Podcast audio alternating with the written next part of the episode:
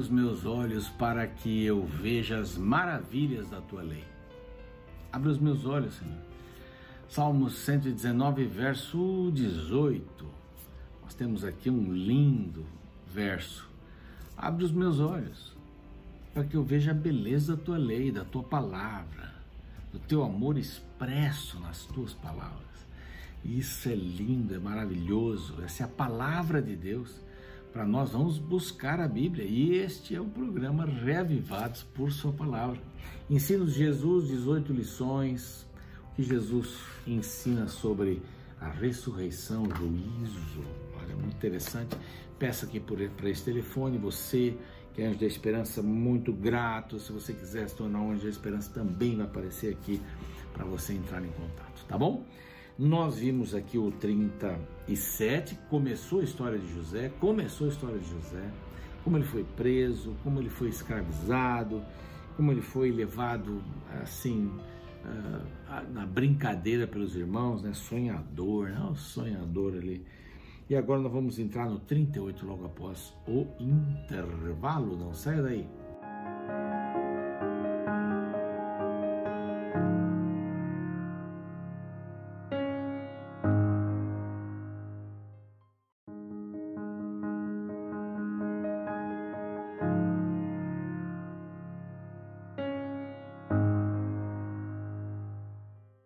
Estamos de volta com o programa Reavivados por Sua Palavra aqui da TV Novo Tempo e felizes por estarmos juntos, né, estudando a Bíblia Sagrada.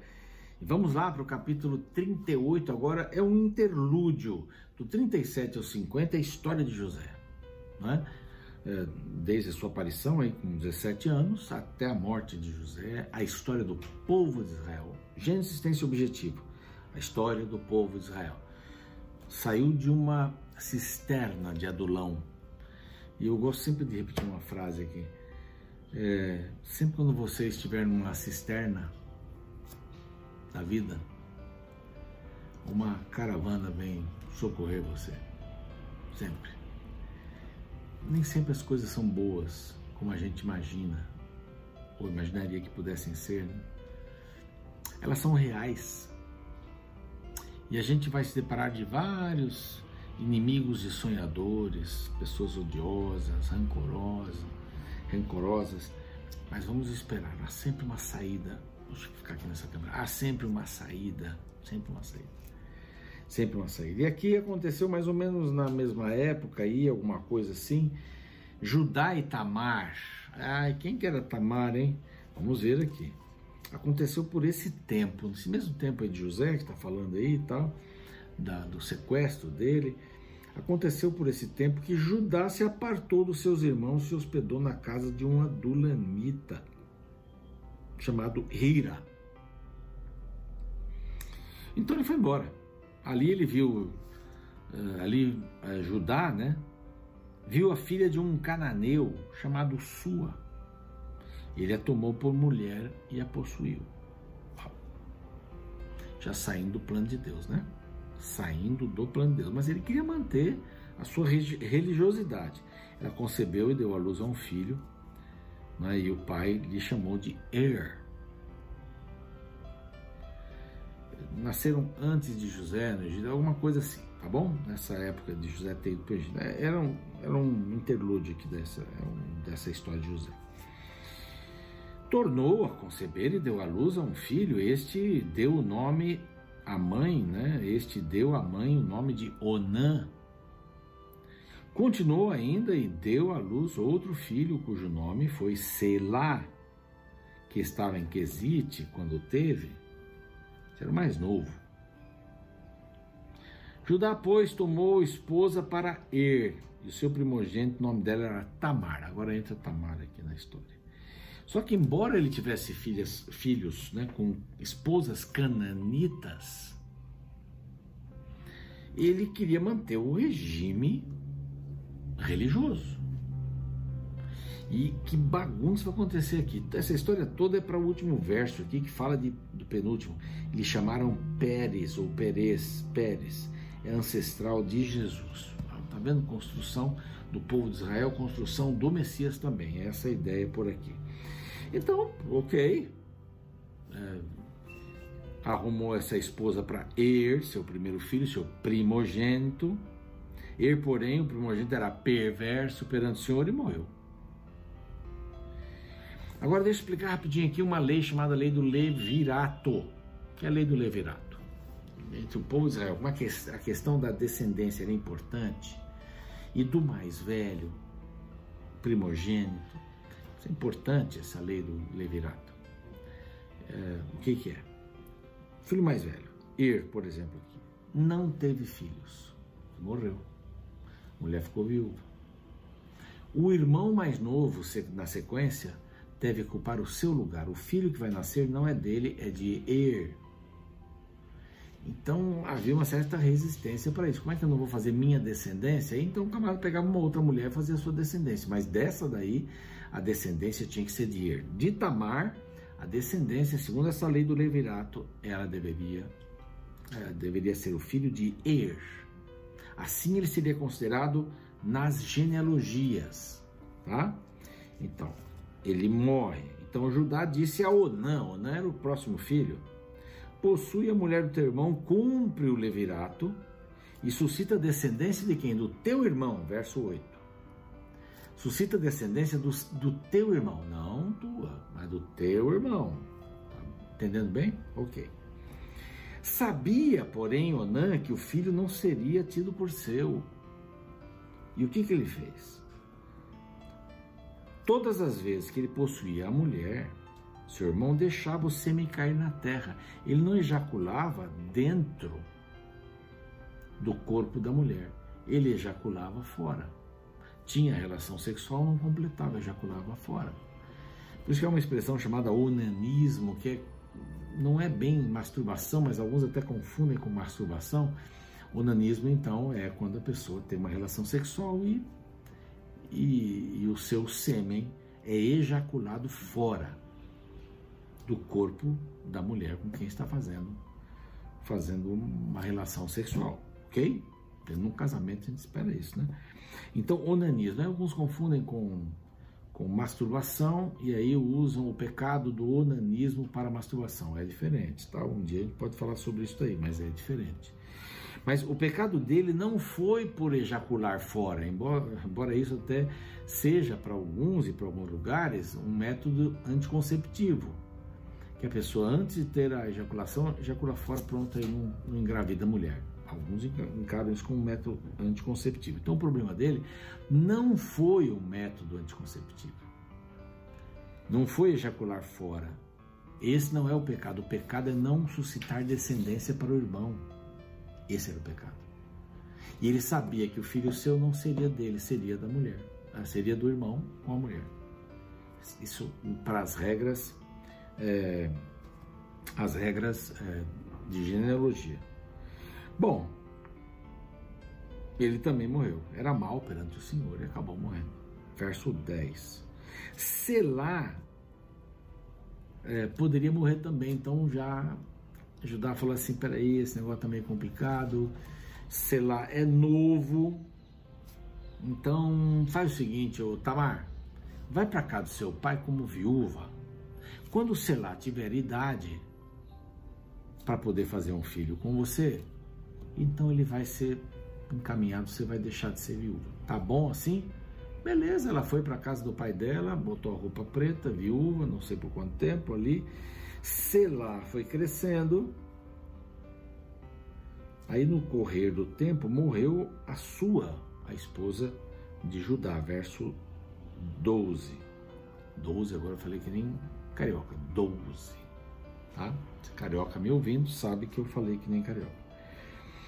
É, bom, morreu a sua esposa e foi consolado então subiu aos tosqueadores de ovelhas, intima ele e seu amigo Irã, o Adulanita, tá sempre com o Adulamita aí.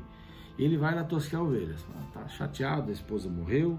O filho Selá, que já estava pronto, que se entende, não foi dado para Tamar, com medo dele morrer também, e o comunicaram a Tamar, dizendo: Ó, eis que o teu sogro sobe para Tina para tosquear as ovelhas. Então o que ela fez? Ela fez uma estratégia correto ou não correto, ela fez uma estratégia. Ela se despiu das suas vestes de, de viuvez e se disfarçou. Colocou um véu, se disfarçou, se assentou na entrada de Enaim a caminho de Tina. Foi rápido, pois via que Selá já era homem e ele não lhe fora dado, dada por mulher. E ela não lhe fora dada por mulher. O pai ficou com medo dele morrer ela precisava suscitar a descendência do seu primeiro marido. Não aconteceu isso. Ela monta um plano. Ela se assenta na estrada como uma meretriz, como uma prostituta. Olha lá, subindo Judá. Vendo Judá, teve-a por meretriz, pois ela havia coberto o rosto. Então se dirigiu a ela no caminho e lhe disse: Vem, deixa-me possuir-te. Ele buscou uma prostituta. Está tudo errado aí. Ele buscou uma prostituta. Ele se afastou dos irmãos, olha, novamente. Foi para outra terra, tipo Esaú. Foi para outra terra, se afastou dos irmãos. Ele só corrigia aqui, pronto. Beleza. Mas se afastou dos irmãos. Foi para outra terra.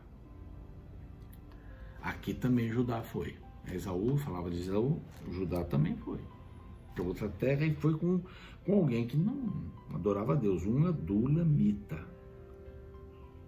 Bom, ele a possuiu. Ele teve relações com uma meretriz, entre aspas, mas era sua nora, que ele não tinha cumprido a palavra. Então tá todo mundo errado aí, né? Ele teve relações com uma prostituta, a Tamar se tornou uma prostituta para ele porque não recebia uh, o não não recebeu não foi dada para selar como, como esposa, para suscitar, suscitar a, a, a herança né, de filhos de Er. Então, pronto, se dirigiu, vem, vamos lá, vamos, vou possuir-te, porque não sabia que ela era sua nora. Aí ela, me, aí ela respondeu: Que me darás para coabitares comigo? Que, que me darás para ter uma relação comigo? Se eu vou te enviar um cabrito do rebanho. Opa, isso era muita coisa, hein? Perguntou ela: Você vai me dar um penhor até que você me mande? Porque né, você vai dizendo que vai mandar, mas vai mandar mesmo? Não te conheço. Então ele respondeu: Que penhor te darei? Ela disse: O teu selo, que era o anel, que ele selava as suas cartas, né? a assinatura era essa.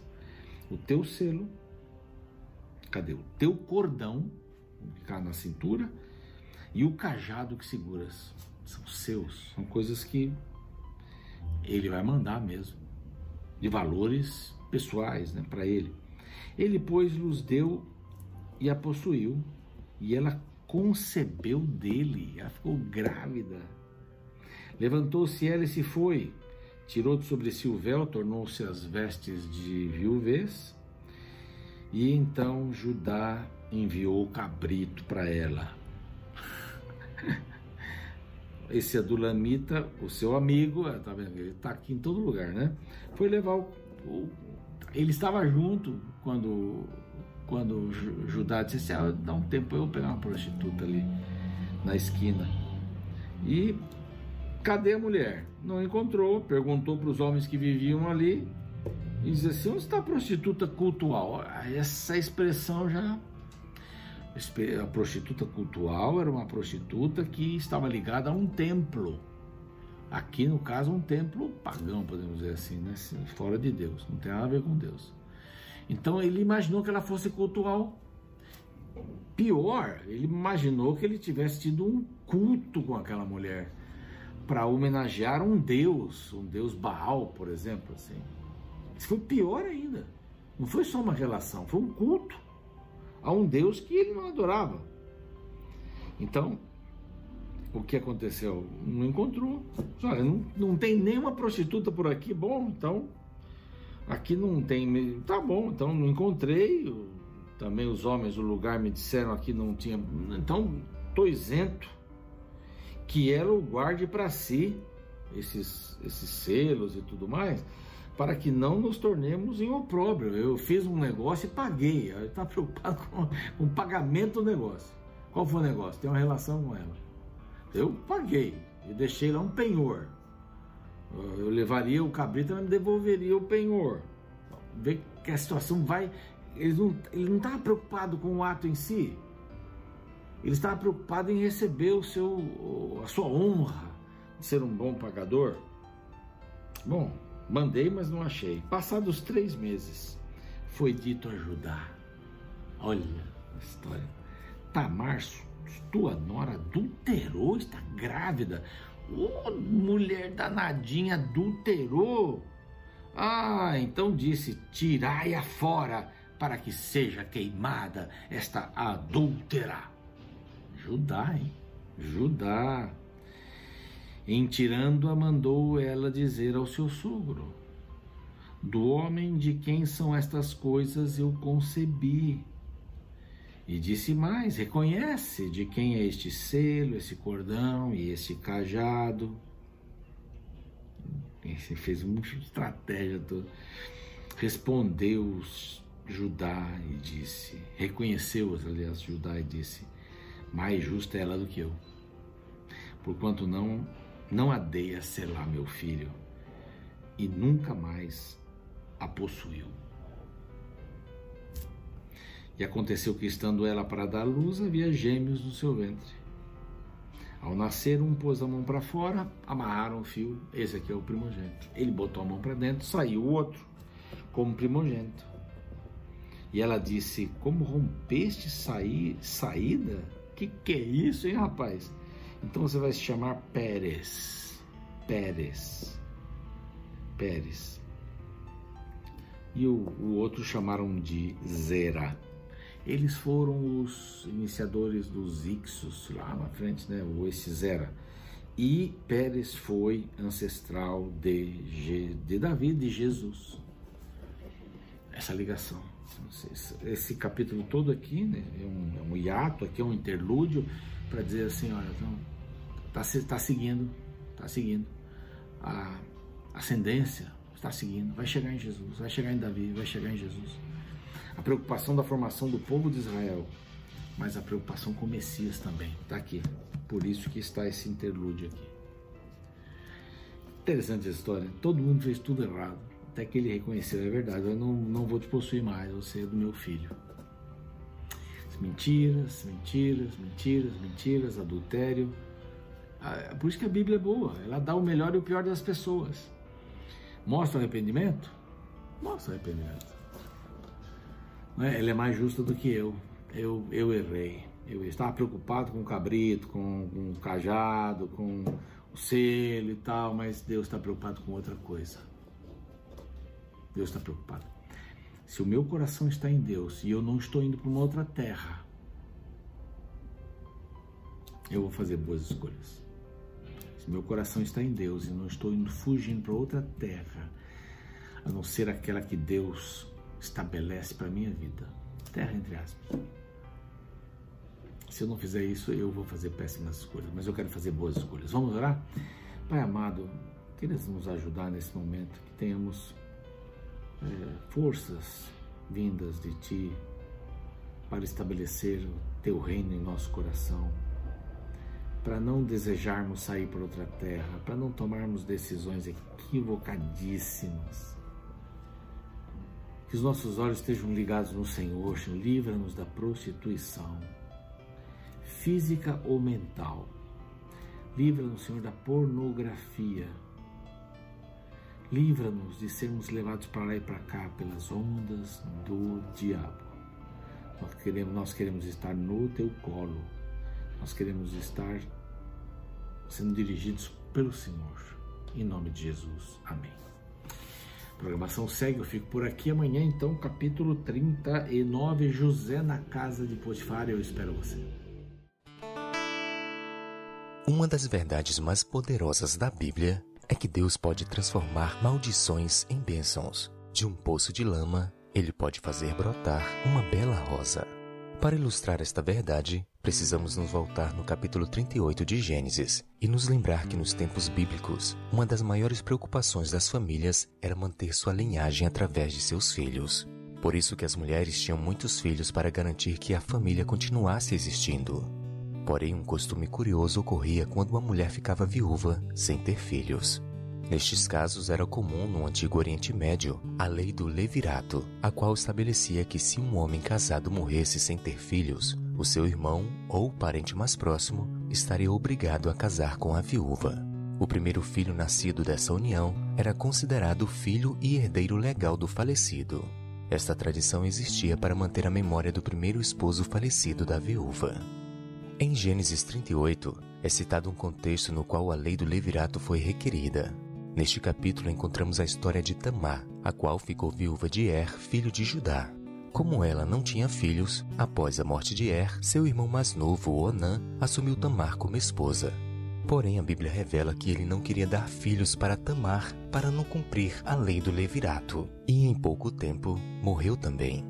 O terceiro filho de Judá, Selá, era muito novo e não podia assumir Tamar. Diante deste cenário, Tamar foi morar na casa de seu pai até que Selá se tornasse adulto. Porém, a Bíblia revela que Judá ficou viúvo e um dia na qual foi passear na cidade de Tímina, acabou possuindo Tamar, a qual havia se disfarçado de prostituta. A partir do verso 14 lemos: Então ela despiu as vestes de sua viuvez e, cobrindo-se com um véu, se disfarçou e se assentou à entrada de Enaim, no caminho de Tímina pois via que Selá já era homem e ela não lhe fora dada por mulher. Vendo-a Judá, teve-a por meretriz, pois ela havia coberto o rosto. Desta união nasceram dois filhos gêmeos, Pérez e Zera. E sabe, antes de você pensar que não há nenhuma beleza nesta história cheia de erros, eu te convido a olhar um pouco mais para o futuro e perceber que justamente da linhagem de Pérez é que veio surgir o grande rei Davi e depois a família de Jesus Cristo, nosso Salvador. Sim, este é o poder de Deus de extrair mesmo das tragédias humanas belos finais felizes.